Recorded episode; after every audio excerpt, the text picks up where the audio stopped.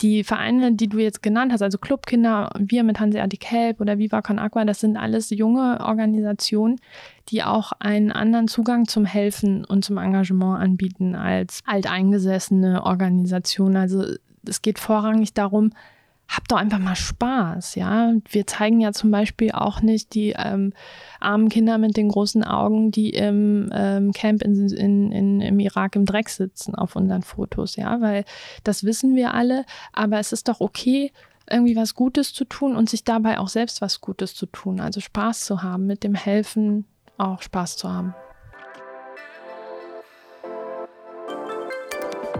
Moin und willkommen zu einer neuen Folge vom Hamburg Podcast. Mein Name ist Patrick und immer Dienstag stelle ich euch richtig coole Hamburger vor, die jeder von euch kennen sollte. Heute zu Gast haben wir Janina Alf, Mitgründerin von Hanseatic Help.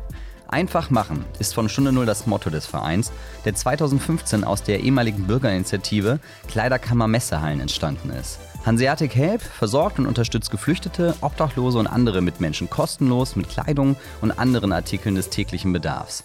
Janina ist auch eine von diesen engagierten Hamburgern, die damals durch eine Kleiderspende gekommen sind und dann einfach weitergemacht haben. Ich wünsche euch ganz viel Spaß beim Zuhören. Moin Janina. Moin. Hallo. Wie geht's dir? Ähm, mir geht's tatsächlich heute sehr gut. Du bist schon unterwegs gewesen? Genau, ich war unterwegs. Es ist jetzt mittags um eins und ich habe schon fünf Stunden Workshop hinter mir, der sehr produktiv war ähm, und hatte gestern einen tollen Tag. Die Sonne scheint. Ähm, ich kann heute nicht klagen. Ich freue mich, dass du heute hier bist und dass wir so ein bisschen über deine Erfahrungen eigentlich aus den letzten vier Jahren, kann man ja. eigentlich sagen, ne? Ja. Mal sprechen können. Kann man eigentlich das Erlebte überhaupt in einem Wort zusammenfassen? Nee, das geht nicht. Das ist total schwierig. Wir haben gestern auch wieder so eine Situation gehabt, da war eine Veranstaltung. Ich war selber nur als Publikumsgast da, aber Christina, die mit mir zusammen und vielen anderen Hanseatic Help gegründet hat, hatte zehn Minuten Zeit, den Verein und das, was wir machen, vorzustellen. Und das ist ganz gut, wenn man eine Zeitvorgabe kriegt, weil man weiß eigentlich sonst nicht, wo man anfangen und enden soll. Zum einen inhaltlich, aber auch emotional. Also man bräuchte wesentlich mehr Zeit. 2015 war ja eigentlich so das Jahr, in dem das, in dem das mit Hanseatic Help oder auch mit der äh, Presse war es ja die Flüchtlingskrise ähm, losging. Was war da eigentlich los, so August 2015? Wie hast, wie hast du das so mitbekommen, bevor du eigentlich auch noch diese Berührung hattest? Ja, ich muss sagen, dass ich relativ ähm, wenig mitbekommen habe oder vielleicht sogar auch wenig mitbekommen wollte. Ist ja nicht so, dass die ähm, Thematik Krieg in Syrien und anderen Ländern neu war und äh, das plötzlich im August uns alle überrannt hat, sondern wir haben, glaube ich, alle einen guten Schutzmechanismus eingebaut, dass wir uns mit bestimmten Sachen erstmal nicht beschäftigen. Und ich wohne in der Schanze hier in Hamburg und habe dann über die sozialen Medien, wahrscheinlich Facebook, ich kann das nicht mehr genau rekonstruieren, einen Aufruf gehört, dass über 1000 Menschen in einer Hamburger Messehalle untergebracht wurden, sehr provisorisch und schnell, weil die Stadt nicht genug Unterkünfte zur Verfügung stellen konnte. Und es gab einen Aufruf, ein bisschen Kleidung zu spenden. Und ähm, das habe ich gemacht.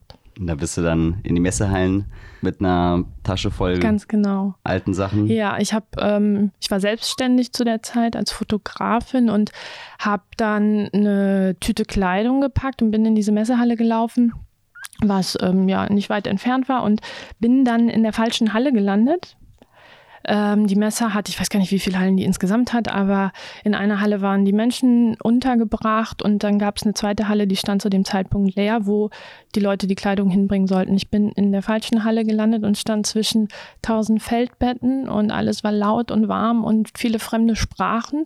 Und ich stand dann mit meinem Tütchen da und wollte irgendwo meine Pullover abgeben. Ich bin dann irgendwie noch in die, in die richtige Halle gelotst worden und konnte da meine Kleidung abgeben. Mm, das war aber ein sehr prägendes Bild, in dieser großen Halle zu stehen, zuerst mit diesen ganzen Menschen, weil das eine direkte Konfrontation war mit dem Krieg und mit dem, was passiert. Und dann habe ich entschieden, dass ich am nächsten Tag einfach nochmal hingehe und diese Kleidung sortiere und da helfe. Du bist also einfach da geblieben.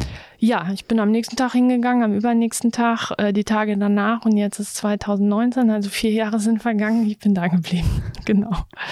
Ich hatte, ähm, ich hatte, als ich mich so ein bisschen schlau gemacht habe, nochmal so, das ist ja auch schon wieder eine Zeit lang her, auch eine Geschichte von, den kennst du sicherlich auch, äh, Moritz Heißler, mhm. äh, nochmal gelesen. Das fand ich ja auch ganz spannend, wie er das erzählt hat, auch, dass er da hingegangen ist und dann natürlich auch so, war natürlich, ist natürlich auch super viel wert gewesen, wahrscheinlich so mit seinem logistischen Hintergrund. Ja.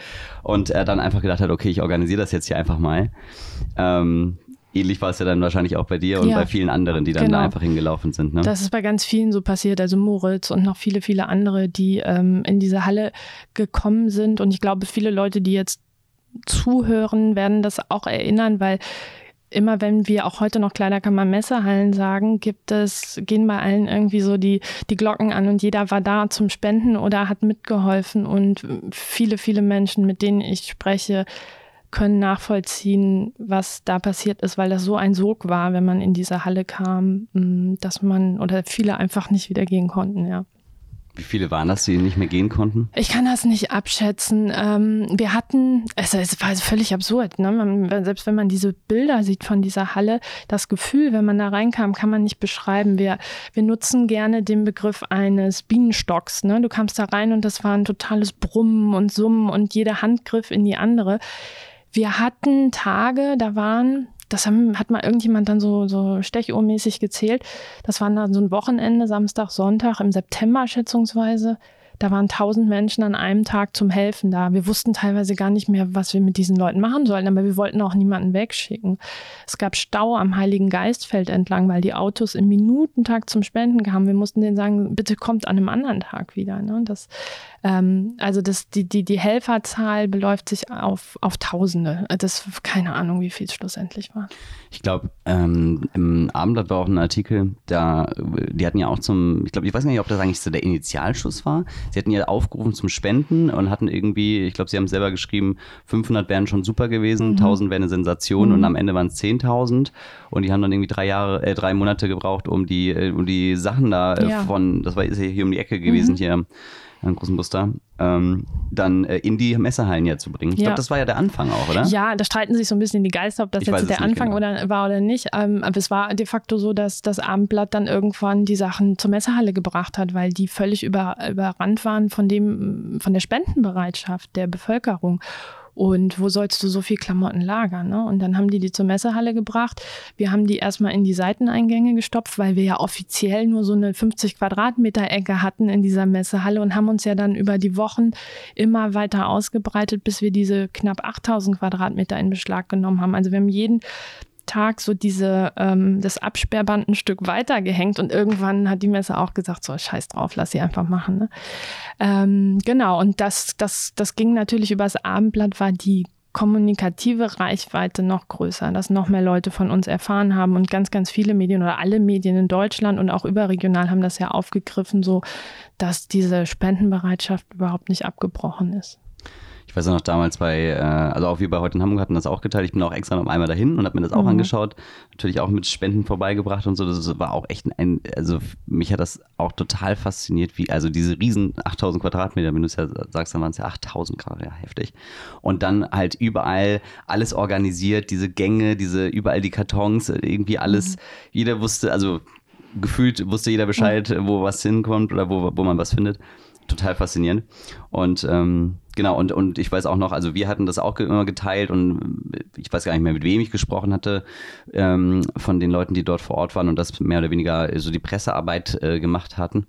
Aber ähm, das äh, war auf jeden Fall auch echt eine sehr, sehr spannende Sache. Und ich habe auch gemerkt, also jede eigentlich, also jede große Seite irgendwie auch auf Facebook oder, ähm, ja, Facebook war ja da eher noch äh, mhm. the place to be, hat das ja auch geteilt und hat, es war eigentlich immer ein sehr positiver Kommentarstrom darunter, ja. so ja. wie ich das wahrgenommen habe. Das war schon echt faszinierend. Und ähm, du sagst, also tausende Leute haben schon geholfen. Das ist natürlich irre. Also auch das mit diesen 10.000, das sind natürlich Zahlen, mit denen man ja eigentlich gar nicht rechnen kann. Also man, man denkt, okay, ich mache jetzt mal einen Aufruf. Mhm. Dann weißt du ja nicht, dass, dass sowas kommt. Aber das muss ja alles auch irgendwie organisiert werden. Ja. Ich, in dem Artikel hier mit Moritz äh, Heißler war auch noch, hat er das glaube ich auch, ich weiß nicht mehr genau, wie er es gesagt hat, aber so von wegen, ähm, so im Sinne von gut gemeint ist schön, aber schlecht organisiert ist halt mhm. schlecht. So und, ähm, und das fand ich halt auch irgendwie ganz spannend, weil das ist ja da ein Heidenaufwand, das Ganze irgendwie zu strukturieren. Wie du sagst, wenn da tausend Leute an einem Wochenende mhm. durchlaufen, die müssen ja auch irgendwie alle einen Plan haben, mhm. was sie tun. Ähm, war das dann immer, war das von, war, hat sich da schnell so ein Kompetenzteam, so ein Kernteam rausgebildet? Ja, es hat sich schnell ein Kernteam rausgebildet, was aber auch relativ groß war. Ich glaube, unser großes Glück war, wir, wir sind ja keine Organisation, die eine Idee hatte und sich dann hingesetzt hat und überlegt hat, wie können wir diese Idee verwirklichen, welchen Bedarf gibt es in der Gesellschaft und uns dann erstmal den Kopf zerbrochen haben, wie gehen wir daran, sondern wir haben angesetzt in einer Notsituation und haben einfach geholfen. So einfach gemacht. Ne? Das ist ja auch das Motto, was auf dem Logo mit draufsteht und was uns bis heute begleitet.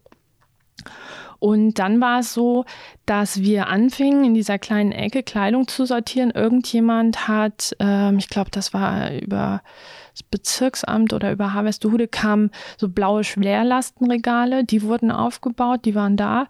Und dann fing man an, erstmal Schuhe zu sortieren, Kleidung zu sortieren. Und so hat sich aber innerhalb kürzester Zeit irgendwas entwickelt. Und ähm, wir hatten das große Glück, dass ganz viele Leute mit Kompetenzen da waren, die zum einen logistische Kompetenzen hatten, die gut mit Menschen konnten, die ähm, aus dem Gastronomiebereich kamen und so weiter und so fort, dass sich wirklich so kleine Ab Abteilungen gegründet haben. Erst kleidungsweise, es gab eine Schuhabteilung, relativ schnell eine Spielzeugabteilung, dass erstmal die Sachen so in Ecken sortiert wurden. Dann ging es darum, wie versorgen wir die Menschen in der Nebenhalle. Ähm, dann ging es darum, wenn wir die Menschen versorgen wollen, woher wissen wir denn, wo auf 8000 Quadratmeter die Herren-T-Shirts in Größe S liegen. Dann kam äh, Torben ins Spiel, der zu dem Zeitpunkt ähm, studiert hat und uns ein eigenes Logistiksystem programmiert hat. Ich bin mit ihm Tage oder Wochen, also wir haben ja auch kein Zeitgefühl mehr gehabt, durch diese einzelnen Abteilungen gelaufen, um alle Artikel zu erfassen und er hat uns ein IT-System geschrieben, mit dem wir bis heute arbeiten. Und dann haben wir diese Halle in Paletten sortiert. Und dann wussten wir genau, es gab Buchstabenreihen und jeder Buchstabe hatte eine Zahlenreihe. Dann wussten wir genau, wo in dieser Halle was liegt. Und ich bin jetzt auch schon öfter gefragt worden, gerade wenn es überall ja so um New Work geht und agile Organisationen, wie habt ihr das gemacht? Und ich kann immer nur sagen, keine Ahnung, es hat funktioniert. Es musste ja auch funktionieren. Wir hatten überhaupt keine Zeit, ähm, um groß nachzudenken. Aber wir haben auch Meetings gehabt relativ schnell. Einmal in diesem Kernteam und äh, dann auch in einem erweiterten Team. Also es gab schon eine Organisation, wobei die in dem Moment gefühlt gar nicht da war. Ja, rückblickend haben wir, glaube ich, schon ein paar Sachen richtig gemacht. Ich habe auch gelesen, es gab teilweise auch äh, so größere Spenden wie auch aus Australien, diese eine 60.000 ja. Winterjacken. Mhm. War, das, war das, ist das so das Paradebeispiel oder waren da noch so ja, andere Ja, das Sachen? ist schon sehr speziell. Äh, grundsätzlich war es so, dass wir über Facebook kommuniziert haben und wir hatten relativ schnell eine Gruppe mit 20.000 Mitgliedern. Und wenn wir irgendwas gebraucht haben, also nicht nur Kleidung, äh, sondern auch Verpflegung für die Helfer, Nahrung oder Wasser oder ein LKW, dann haben wir das in diese Facebook-Gruppe geschrieben und zwei Stunden später war das da, aber dann war nicht eine LKW da, sondern fünf. Ähm, das war einfach unglaublich, dass das so funktioniert hat. Und das mit den, mit den Winterjacken ist schon eine sehr spezielle Sache, die einem, glaube ich, in so einer Form nicht nochmal passiert. Dass, äh, da haben wir eine E-Mail weitergeleitet bekommen wo es darum ging, dass ein australischer oder ein, ein Hongkong-Chinese, der in, in Australien lebt äh, und eine Firma oder ein Unternehmen hat, was Toilettenpapier herstellt und gleichzeitig aber auch Textilfabriken in China, ähm, einen Fernsehbeitrag gesehen hat über Geflüchtete, die am Münchner Hauptbahnhof ankommen und die damalige deutsche Willkommenskultur und sagte, er möchte gerne helfen. Und wir haben erst gedacht, das ist so eine Spam-Mail, wie, ne? Und ähm, haben uns aber dann mit ihm in Verbindung gesetzt und ja, dem war so, er hat gesagt, ich spende euch 100.000 Winterjacken. Wir haben gesagt, 60.000 nehmen wir. Unser großes Glück damals auch wieder diese Unbedarftheit. Auch 60.000 Winterjacken, ja, kein Thema, kriegen wir verteilt. Und seine Bedingung war, ich spende euch diese Jacken. Eure Aufgabe ist, die von China nach Deutschland zu bekommen und in ganz Deutschland zu verteilen, also nicht nur in Hamburg. Und wir haben einfach Ja gesagt und haben das tatsächlich geschafft. Wir haben in, mit Hilfe der Hapag-Lloyd diese Container kostenlos nach Deutschland bekommen, haben die dann so sternförmig in Deutschland verteilt. Und dann ist ein Team von uns mit einem LKW diese Container abgefahren und hat die dann wiederum in kleinere Städte verteilt über zwei Wochen. Also eine völlig wahllose Aktion mitten im Winter, es lag Schnee und die mit dem LKW. Und es hat funktioniert. Und das ist jetzt über drei Jahre her und ich sehe jeden Winter Menschen mit diesen Jacken, die sind sehr unscheinbar. Und äh, egal, ob ich in Berlin bin oder in München oder in Hamburg, ich sehe Leute, die diese Jacken tragen, immer noch, ja. Das ist ja eine irre Aktion. Hängt ja noch eine richtige Geschichte ja. dahinter.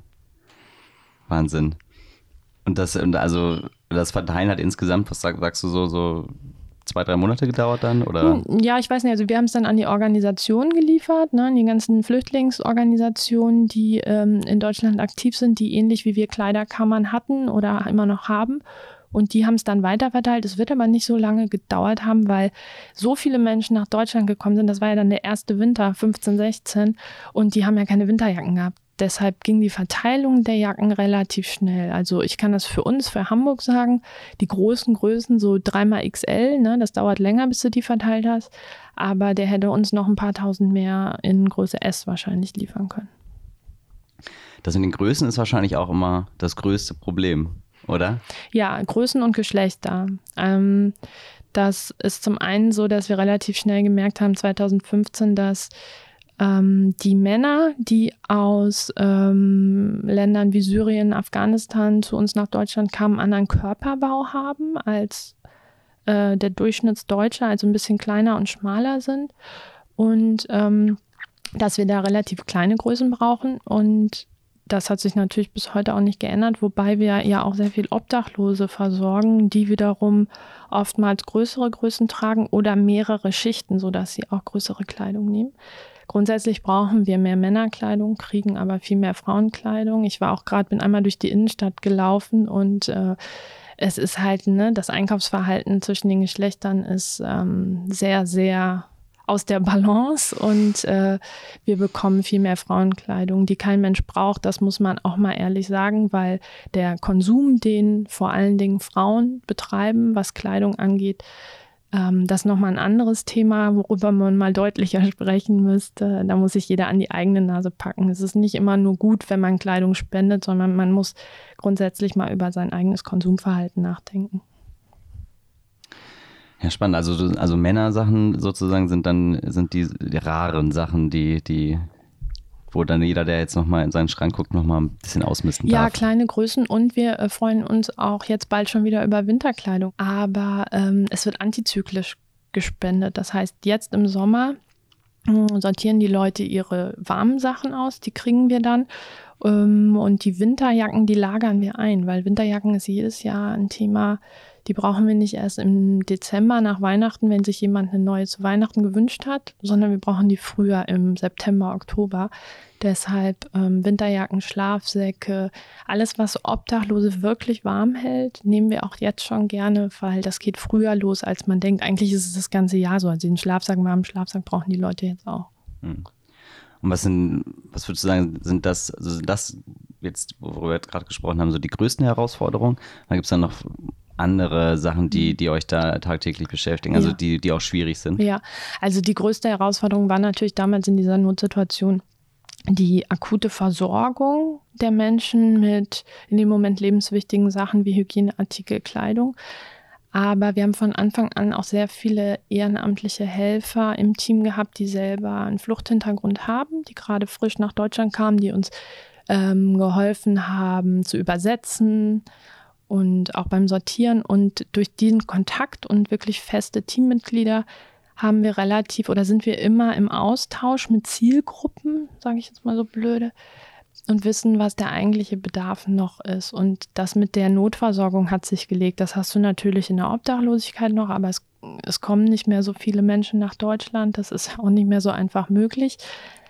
Und die Konzentration liegt neben der Versorgung nach wie vor mit Kleidung tatsächlich auf integrativen Punkten oder inklusiven Sachen wie Ankommen, Beruf finden. Sprache lernen ist eigentlich jetzt auch durch nach vier Jahren.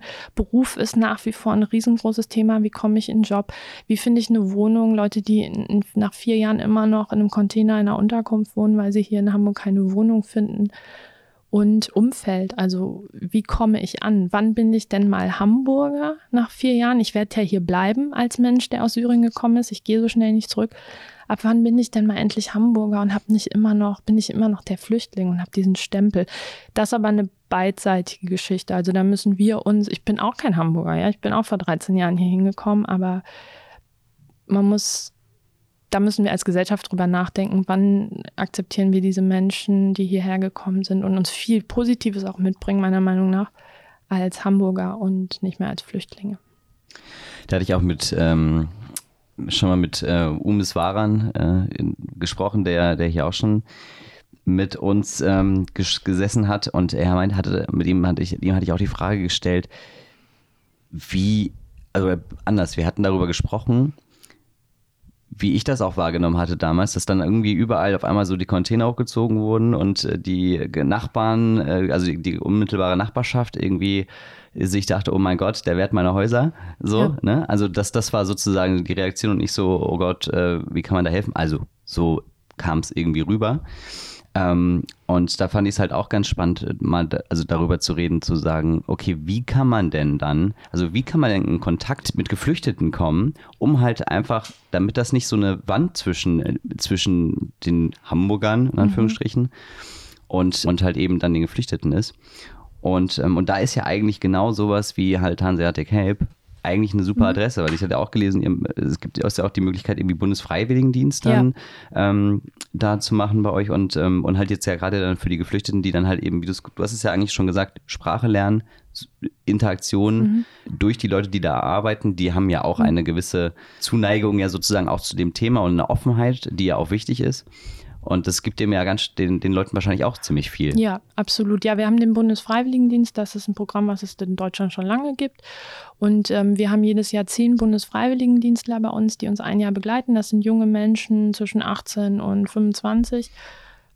Und wir bauen Tandems. Das heißt, es sind immer fünf Geflüchtete und fünf Einheimische, die ein Jahr zusammen lernen und voneinander profitieren, weil es ist nicht so ein einseitiges Lernen, dass man den Flüchtlingen alles beibringen muss, sondern ich habe so viel gelernt in den letzten vier Jahren. Das ist unfassbar und musste mich selber auch echt reflektieren, hm, wie klischeebehaftet ich vorher war. Also das ist schon sehr spannend, auch was man über sich selbst lernt.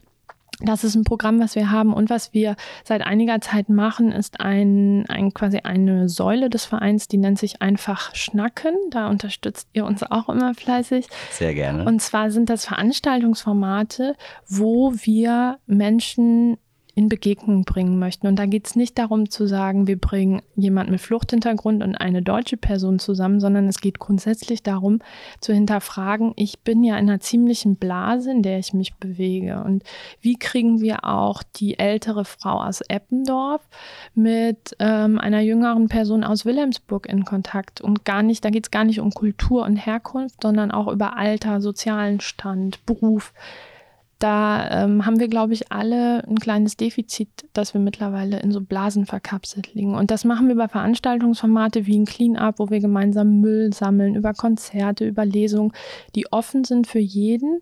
Und wir natürlich durch unser Umfeld auch Menschen mit Fluchthintergrund reinbringen, weil die sich sowieso im Verein engagieren und dann auf Veranstaltungen sind.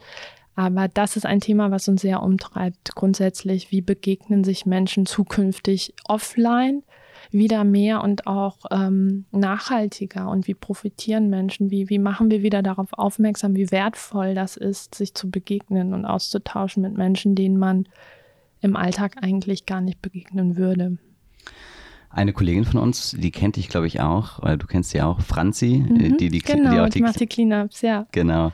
Äh, sie erzählt auch immer sehr euphorisch und ähm, sehr geflasht ja. davon ähm, und freut sich auch immer, wenn wir mhm. das dann hier auch mit Eino noch äh, befeuert haben. Ja. Genau, das ist auch das, was ich bisher eigentlich auch äh, von Christina immer so mitbekommen habe, dass, dass, wenn wir das irgendwie drin hatten mit dem Cleaners, also ob es jetzt dann an der, am Elbstrand war oder jetzt im Stadtpark, glaube ich, ja. ne, das ist ja auch, dass das, äh, dass da teilweise echt viele Leute kamen. Ist das, wie muss man sich das so grundsätzlich vorstellen, wenn diese Veranstaltungen angenommen, mhm. ähm, wie ist das denn dann da? Also ja. dann kommen ja dann auch irgendwie mal so 20, 30 fremde Leute treffen ja. aufeinander. Wie ist da so die Dynamik? Also Franzi ähm, ist ein wahnsinnig gutes Beispiel. Wir haben diese einfach Schnackensäule gegründet im Verein und haben erstmal Veranstaltungsformate gemacht, wo wir Ideen sammeln wollten. Was bedeutet denn einfach Schnacken? Was können wir alles machen? Und das muss nicht und soll auch nicht passieren aus dem Verein heraus von den immer gleichen Leuten, sondern wir wollen auch, dass zu solchen Ideenabenden aktiv neue Leute kommen und sich beteiligen. Und das war mit Franzi der Fall und die hat diese Cleanups aufgebracht irgendwann und dann zwei, drei Wochen später direkt den ersten organisiert. Und das multipliziert sich toll, weil wir großartige Partner haben. Das ist wieder so eine Social-Media-Geschichte, über die wir aufrufen und dann mit euch und anderen Partnern ähm, das auch möglichst breit streuen, weil es einfach darum geht, wenn wir das nur teilen und bei Facebook als Hanseatic Help, dann bleibt das ja wieder in diesem in, in diesem Kosmos. Klüppchen. Ne? Und mhm. deshalb ist es so wichtig, dass andere Leute mitmachen. Den nächsten Cleanup machen wir sogar mit mehreren Organisationen. Die Clubkinder machen mit, mhm. Kuya macht mit, die so ähm, Paddelboote auf der Alster neu haben und die kannst du leihen und Müll sammeln. Also Ach, diese wir grünen, ne? Genau, wir haben so ein bisschen geguckt, ähm, wie kriegen wir Organisationen zusammen, die alle das gleiche Thema haben. Und äh, Nikujas Clean Up Your Alster, das ist, die machen das auch äh, im Bereich der Alster. Und wir müssen ja nicht alle das gleiche einzeln machen. Lasst uns doch gemeinsam dann Themen machen, dann haben wir eine größere Reichweite und wir sind lauter. Und ähm, es wird gut angenommen tatsächlich und das ist schön, dass Leute dadurch auch immer wieder kommen. Wir hatten einen Spieleabend vor einigen Wochen, wo auch eine, eine junge Frau da war, die ich zum ersten Mal gesehen habe, die neu nach Hamburg gezogen ist und die das über, über eure App gesehen hat, dass wir diesen Spieleabend haben und die kam und ist immer noch da. Also ne, ähnlich wie ich, die ist hängen geblieben im positiven Sinne und hat da einfach ein Umfeld gefunden, ähm, wo sie gerne zurückkommt. Und das finde ich schön. Und das ist diese Multiplikation und sie erzählt das wieder anderen Leuten weiter. Und das ist ganz, ganz wichtig, dass wir nicht nur Hilfe nach außen vermitteln, sondern auch ähm, uns allen selbst helfen durch unser Engagement. Also es tut uns ja auch gut, dass wir es machen auch gerade für, für Neuhamburger ist das ja tatsächlich ja. echt eine tolle Sache. Also ob du man jetzt, also Vereine grundsätzlich ja, also Clubkinder hast du ja auch erwähnt, ist ja auch ein super Beispiel, ja. die ja eben auch äh, einen Haufen geilen Scheiß machen Absolut, ich bin auch ziemlicher Fan, ja. Also ich habe auch gerade neulich im Büro mit, mit einer Kollegin äh, diskutiert, die meinte, sie war jetzt gerade bei der Clubkinderversammlung, äh, Vereinsversammlung und meinte so, ah, das war so cool da mhm. und nur coole Menschen und, und ähm, sie meinte einfach, sie wollte sich, sollte einfach mal was machen, sie wollte ja. einfach mal dahin gehen, hat das schon, ist in dieser Clubkindergruppe auf Facebook, mhm. hat das schon äh, achtmal gesehen und wollte sich das mal anschauen und war total begeistert. Und meinte dann halt auch, das ist ja eigentlich dieses Vereinding, dieses äh, Gruppending, dieses Initiativending, dass das, ähm, dass das ja eigentlich die perfekte Möglichkeit ist, auch Leute kennenzulernen in einer neuen Stadt. Ja. Gerade wenn man ja, ähm, im, ich sag mal, im Berufsalter äh, die Stadt wechselt, dann hast du ja tatsächlich ein Problem mit, mhm. äh, mit Leute kennenlernen gibt es natürlich gute Anlaufstellen, wie jetzt auch diese neuen, wie die neuen Hamburg-Facebook-Gruppe und so. Aber das ist ja dann alles so Larifari, ja, hier mal grillen, hier mal Kaffee trinken. Aber dann mit mhm. sowas wie Hanseatic Help, sowas wie Clubkinder, ja. etc. pp. kann man ja dann halt auch echt echt gut Leute kennenlernen, oder? Ja, man kann total gut Leute. Also ich kann sagen, dass ich in den letzten vier Jahren, ich bin jetzt Mitte 30, das ist jetzt kein Alter, wo man, man hat so seinen Freundeskreis und ich habe aber in den letzten vier Jahren durch mein Engagement nicht nur viele Leute kennengelernt, sondern ich habe tatsächlich auch Freunde gefunden. Und das ähm, fällt einem ja mit dem Alter zunehmend schwerer oder man hat den Bedarf nicht mehr. Und das ist so ein Mehrwert.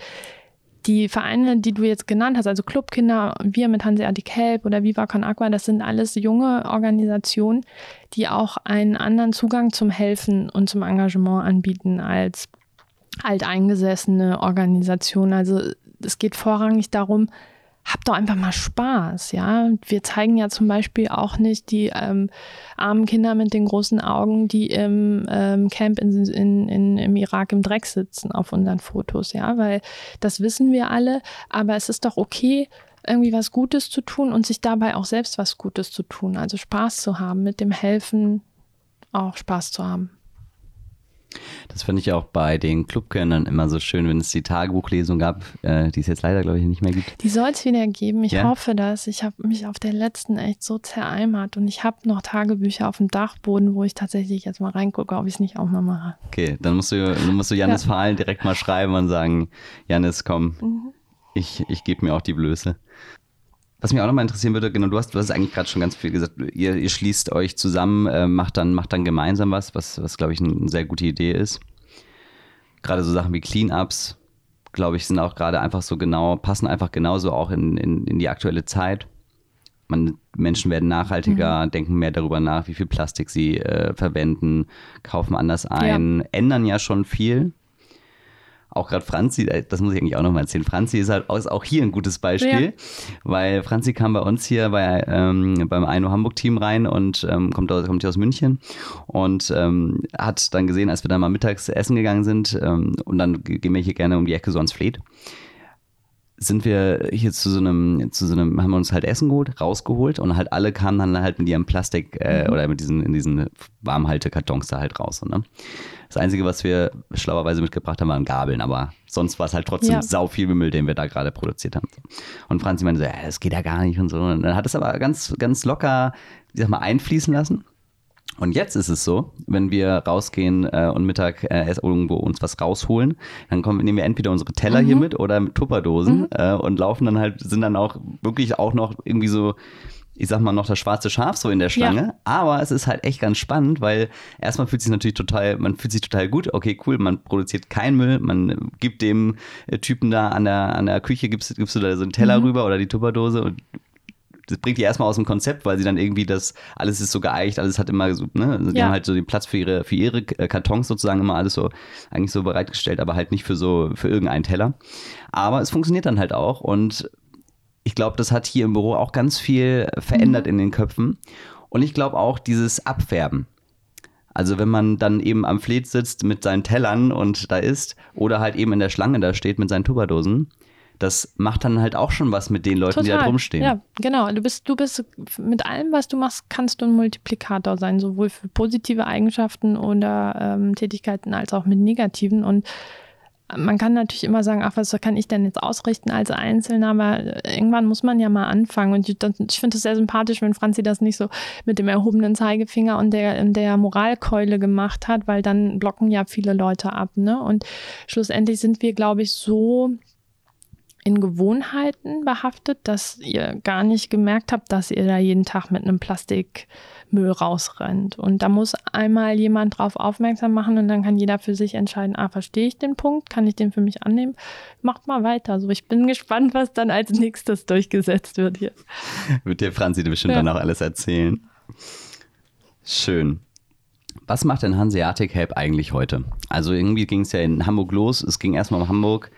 Ähm, aber ich habe schon so mhm. gelesen, es ist gar nicht mehr nur Hamburg. Nee, es war eigentlich ähm, relativ schnell nicht mehr nur Hamburg und zwar schon Ende 2015. Also ursprünglich war die Idee ja, einfach nur Kleidung zu sammeln für die Nebenhalle. Dann, es war, gab ja nicht mal die Idee, einen Verein zu gründen. Das haben wir dann zwei Monate später gemacht mit 32 Personen.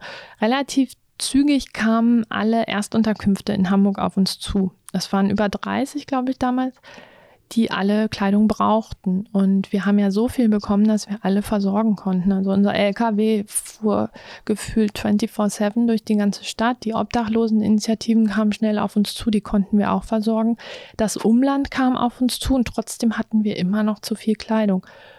Und wir waren ja Gast in der Messehalle. Wir mussten zweimal innerhalb der Messe ja auch noch umziehen über Nacht, weil die Hallen waren ja schon vermietet. Und dann sind wir einmal von der Halle, in der wir ursprünglich waren, in die nächste und dann wieder umgezogen. Also alles Mit 8000 Quadratmeter. Genau, und das war dann so ein Fall über Facebook. Wir müssen umziehen, wir brauchen übers Wochenende 10 LKW. Und dann stehen da 10 Firmen mit ihren LKW und fahren uns die ganze Nacht die Kisten und Paletten durch die, durch die Messe, die ist so untertunnelt. Das ist total geil. Du kannst ja mit dem LKW, darfst ja sonntags nicht draußen fahren, musst in der Messe nicht, weil alles untertunnelt ist. Und da haben wir richtig Gas gegeben. Und ähm, also war ich, was wir, was wir machen, genau. Das war die Versorgung und dann mussten wir die Messehalle ja irgendwann verlassen und hatten aber so viele Sachen, dass wir nicht wussten, wohin damit. Zu dem Zeitpunkt wollten wir es nicht verkaufen. Es wäre eine Option gewesen, das ähm, in diverse afrikanische Länder zu verkaufen, damit das dort in den Second-Hand-Handel geht. Das wollten wir nicht. Zum einen, weil wir uns, weil wir ein negatives Bild davon hatten, uns mit dem Thema nicht auskannten und ähm, das zu dem Zeitpunkt keine Option war und weil wir die Sachen bekommen haben von Privatpersonen mit dem Wissen, dass wir sie kostenlos an Bedürftige weitergeben. Deshalb war der Verkauf keine Option und wir haben dadurch dann recherchiert und haben einen Kontakt bekommen zu einer Hilfsorganisation Harif aus den Niederlanden, die wiederum im Irak kooperieren mit einer Hilfsorganisation. Und so ist eine Zusammenarbeit entstanden, die bis heute läuft, dass wir regelmäßig ähm, 40 Fuß-Container befüllen mit in Absprache, was drüben benötigt wird und die in den Irak schicken. Ähm, dort gehen die in, die in, den Nordirak, die Region rund um Erbil, da gehen die in große Flüchtlingscamps und in Zusammenarbeit mit dem UNHCR wird die Kleidung dort verteilt. Ähm, wir haben aber auch schon gemeinsam mit der Barada Syrienhilfe direkt nach Syrien geliefert, was natürlich wesentlich schwieriger ist. In die Ukraine, einiges geht auch nach Osteuropa. Also die Sachen kommen immer da an, wo sie benötigt werden. Trotzdem ähm, möchte ich weiterhin, und das ist ein Thema, was wir, glaube ich, als Verein in der Zukunft auch mehr aufnehmen müssen, ein bisschen mehr Aufklärungsarbeit zu betreiben, wie viele Sachen wir bekommen, in welchen Zuständen die Sachen teilweise sind und ähm, Leute zu sensibilisieren, dass sie über ihr Konsumverhalten nachdenken. Das ist das, was den Textilteil betrifft. Und dann haben wir die einfach Schnackensäule, wo wir diverse Veranstaltungsformate haben, die immer über Social-Media-Kanäle einsehbar sind, wo jeder immer eingeladen ist, vorbeizukommen. Und wir haben eine Säule einfach starten, wo es um berufliche Integration geht, sowohl von geflüchteten Menschen als auch von langzeitarbeitslosen Deutschen. Ähm, das geht einmal über den Bundesfreiwilligendienst als auch über ein anderes Programm, wo Personen in Teilzeit 20 Stunden bei uns mitlaufen, die aus welchen Gründen auch immer aus dem Berufsalltag gefallen sind und nicht wieder reinfinden und wir Starthilfe geben. Und ähm, für all das brauchen wir auch ehrenamtliche Unterstützung mit Behördengängen, mit Sprache lernen, Bewerbungen schreiben. Und im Grunde kann man sich mit jeder Kompetenz und jedem Thema, für das man sich interessiert, bei uns engagieren in irgendeiner Form. Das heißt, das wäre auch direkt die nächste Frage gewesen. Was würdest du Leuten, ähm, also Hamburgern und Hamburgerinnen ähm, raten, wenn sie halt jetzt das hören und einfach denken so, oh, ich wollte schon immer, aber hab noch nicht. Ja. Ähm, was sollen, was meinst du, sind die besten ersten Schritte? Die besten ersten Schritte sind einfach vorbeizukommen. Ähm, wir haben von Anfang an Du musst dich bei uns nicht anmelden. Also unsere Tür ist auf, wenn sie auf ist, sechs Tage in der Woche. Das heißt, du kannst einfach reinkommen und mithelfen, zumindest schon mal in dieser Sortierung der Kleidung. Das wird ja nach wie vor jeden Tag gemacht und ähm, da kann man einfach kommen, sagen, hier bin ich neu. Wir haben aber irgendwann festgestellt, dass das für manche Leute, also manche Leute finden super, dass es ähm, so flexibel ist. Ich muss mich nicht verpflichten. Wir wissen auch nie, wie viele Leute kommen jeden Tag. Äh, für andere ist das eine Hürde, dass sie, die müssen ein bisschen mehr an die Hand genommen werden. Und für sowas gibt es Veranstaltungsformate. Ja? Und wir haben zwischendurch immer mal wieder Infoabende. Wir haben aber auch vor Ort mittlerweile eine hauptamtliche Ehrenamtskoordination, wo man uns eine E-Mail schreiben kann und sagen kann, ich hätte gerne so eine Art Erstgespräch, ich würde euch gern kennenlernen. Wir sind jetzt am Wochenende auf der Altonale gewesen, wahrscheinlich, wenn wir das jetzt schon hören. Und einfach machen und vorbeikommen ist, ist das Beste bei, bei Veranstaltungen und Leute kennenlernen und rausfinden, auf welches Thema habe ich Lust und ähm, komme ich wieder oder nicht, ist ja auch jedem freigestellt. Zum Abschluss mhm. haben wir noch sechs Fragen, ja. ähm, sechs Hamburg-Fragen an dich. Okay. Um dich mal ein bisschen in Hamburg einordnen zu können. Erste Frage. Wo in Hamburg wohnst du? In der Schanze seit acht Jahren oder so, vorher lange am Grindel und Hanseatic Help in Altona. Also ich bewege mich in so in meiner Blase, ne? Also alles zu Fuß oder per Fahrrad machbar. Ich bin nie auf der rechten Alsterseite. Spannend, ja. Aber ist bei mir ähnlich. Also ich habe ich hab eine Zeit noch in Niendorf gewohnt, mhm. wohne jetzt in Altona und ich komme aus Altona, also Kommst Altona hier Reiz, bis ja. in die City und dann wieder genau. zurück. Ja. Eimviertel im eventuell ab und zu nochmal, aber. Das ist aber dann auch schon. Das ist schon gewagt. äußerst, das ist ja. schon Speckgürtel. Mhm. So, ja. Ja, witzig. Ähm, dann, du hast es eigentlich auch schon gerade äh, angerissen. Welche Stadtteile haben dich geprägt?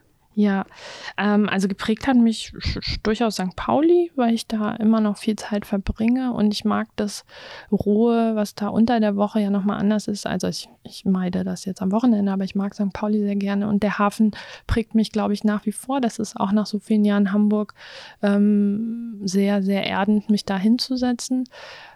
Und St. Pauli hat mich einfach auch geprägt durch die letzten vier Jahre und durch diese Messehallezeit und die Kleiderkammer. Ich weiß nicht, ob das in einem anderen Stadtteil möglich gewesen wäre, was da passiert ist. Damit möchte ich keinen Stadtteil kleinreden, aber es ist doch ähm, sowohl äh, in der politischen Ausrichtung als auch im Engagement und vom Schlag der Menschen her spezieller für so ein Thema und besser für so ein Thema vielleicht als in anderen Stadtteilen. Deshalb würde ich sagen, gerade in den letzten vier Jahren auch durch den Verein, durch die Unterstützung in St. Pauli, auch vom FC St. Pauli und anderen Organisationen, die wir erfahren, ähm, ist St. Pauli einfach ein Stadtteil, der mich sehr geprägt hat, ja. Nächste Frage. Was ist dein äh, Standard-Fortbewegungsmittel? Meine Füße. Hm, ich bin echt faul, glaube ich. Bin überhaupt nicht sportlich. Müsste ich mal mit anfangen.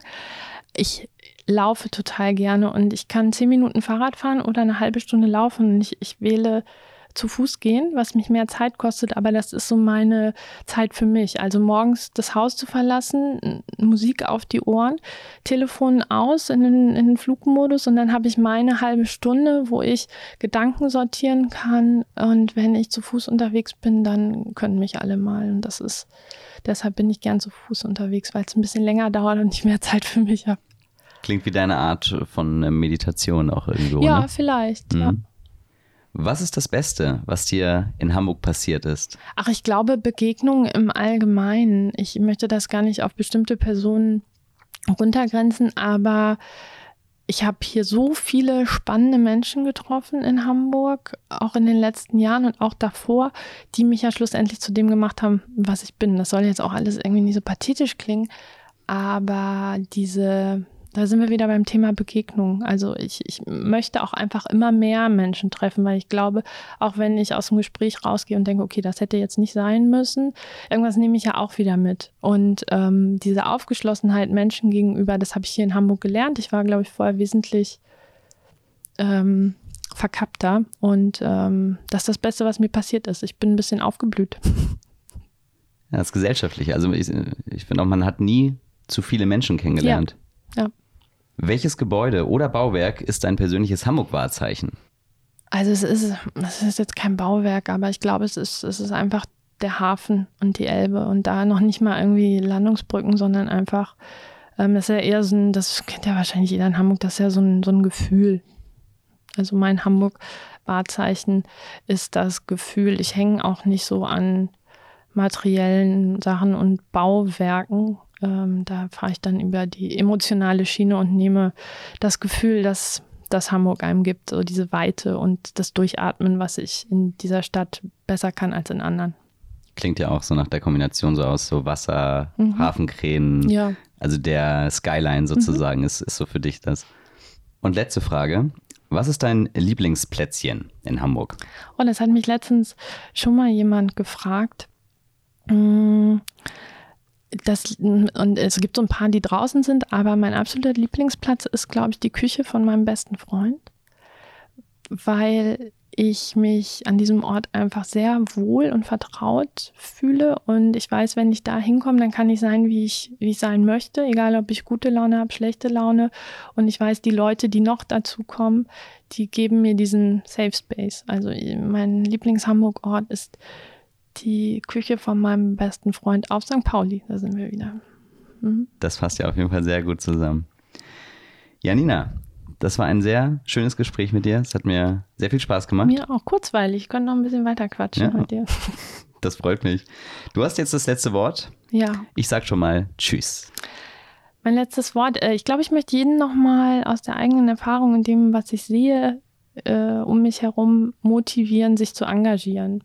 In welcher Form auch immer, mit welcher Zielgruppe auch immer, weil ich gemerkt habe, und viele andere auch, wie gut es einem selber tut. Und ich glaube, wenn wir diese Erfahrung machen, was da noch für Kompetenzen in uns stecken, wie wir die einsetzen können, um anderen zu helfen, ist das auch so eine Selbsthilfe. Und diese Erfahrung ist einfach vielen Leuten noch verwehrt und sie sollten sich darauf einlassen. Es ist nicht einfach unbedingt das richtige Engagement zu finden, aber es kriegt man hin. Also rausgehen, machen, anderen helfen und sich schlussendlich selbst helfen, wachsen und ähm, ja, ein gutes Leben haben.